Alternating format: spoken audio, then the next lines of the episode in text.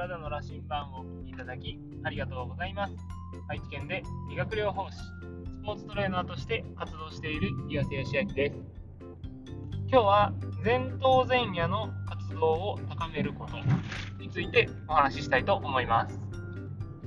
え昨日ですね、え、甘いものが食べたくなるときや、えー、ジャンクフードとかですね、要は不節制をしたくなるときっていうのは、脳の前頭前野という部位の活動の活動が低下している状態だというようなお話をしました。もしその辺のお話を、え、聞きたければ、え、昨日のですね、えー、エピソードを聞いていただけると嬉しいです。で今日はですね、その前頭前野の活動を高めるためにできることについて、えお話ししたいなと思います。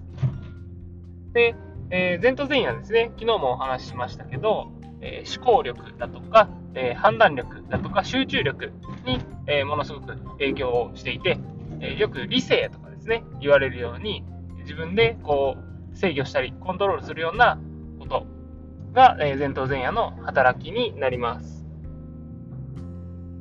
で、えこの前頭前野ですね、え活性化させるためには、やはりこう会話が一番、えー、活性化されますね。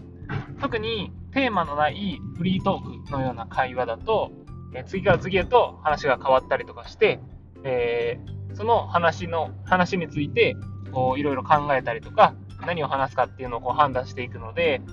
そういうテーマのない会話っていうのがこうすごく前頭前野の活動が活性化されます。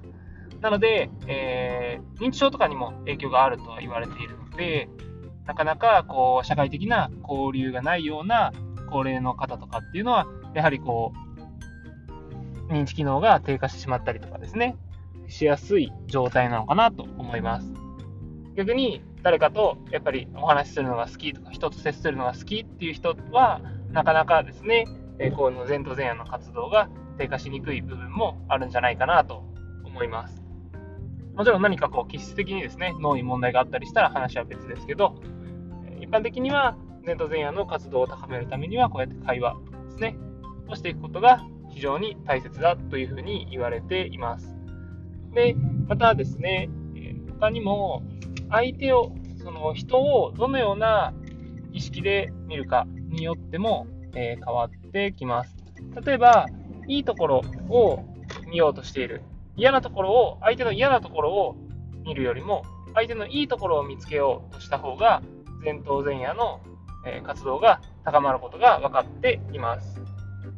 またですね、えー、褒められるよりも叱られた方が前頭前野の活動が高まります。これは、えー、なかなか面白いですよね。褒められた方が嬉しいし、えー、いい気分になれるんですけど、前頭前野の活動としては叱られた時の方が何かですね、多分いろいろと思考が巡ったりするんでしょうかね。という形で、えー、前頭前野の活動が高まることが分かっています。で、またですね、こう、ルーティンのように、朝起きたらこれをやるとか、毎日この道を通るとか、というふうに、ルーティンのように、えー、作業をこなしていると、これは前頭前野の活動が落ちてしまうんですね。いつもと違った刺激を与えることによって、え前頭前野が活動、前頭前野の活動が高まります。なので、え例えば会社に行くとか、えどっか目的地にたどり着くときに、いつもと違う道を使って、えー、行ったりすると、またですね、この前頭前野の活動を高めたり、トレーニングとかでも毎回同じことではなく、毎回何かこう、その自分の体に合ったテーマに沿ってえトレーニングをしていったりすると、それも前頭前野の活動が高まっていきます。結構これ多いと思うんですよね。ルーティンのように毎晩同じようなストレッチをするとか。同じ、同じことをするっていうのも必要な時もありますけど、それが、えー、脳の活動っていうところではマイナスになる要因もあると。やっぱりこう世の中の出来事っていうのは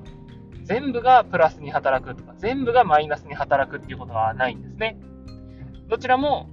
側面があるんですね。プラスの側面、マイナスの側面。両方存在するので、そのいい部分をしっかりと、えー、吸収していけるように意識して取り組むことが大事かなと思います。ただ、えーと、今日言った中では叱られようと思って叱られるのはやっぱり嫌なので、そこはできるだけ、え叱られないようにした方がいいかなと思いますけど、ルーティンワークではなく、いつもと違う刺激を、えやって入れてみたり、え相手のいいところですね、を見ようとしていくっていうのは、すごく、えーいい視点かなと思いますので、ぜひ参考にして、前頭前野の活動を高めていただけたらいいんじゃないかなと思います。というわけで今日は前頭前野の活動を高めるためにできることについてお話しさせていただきました。お聴きいただきありがとうございます。ではまた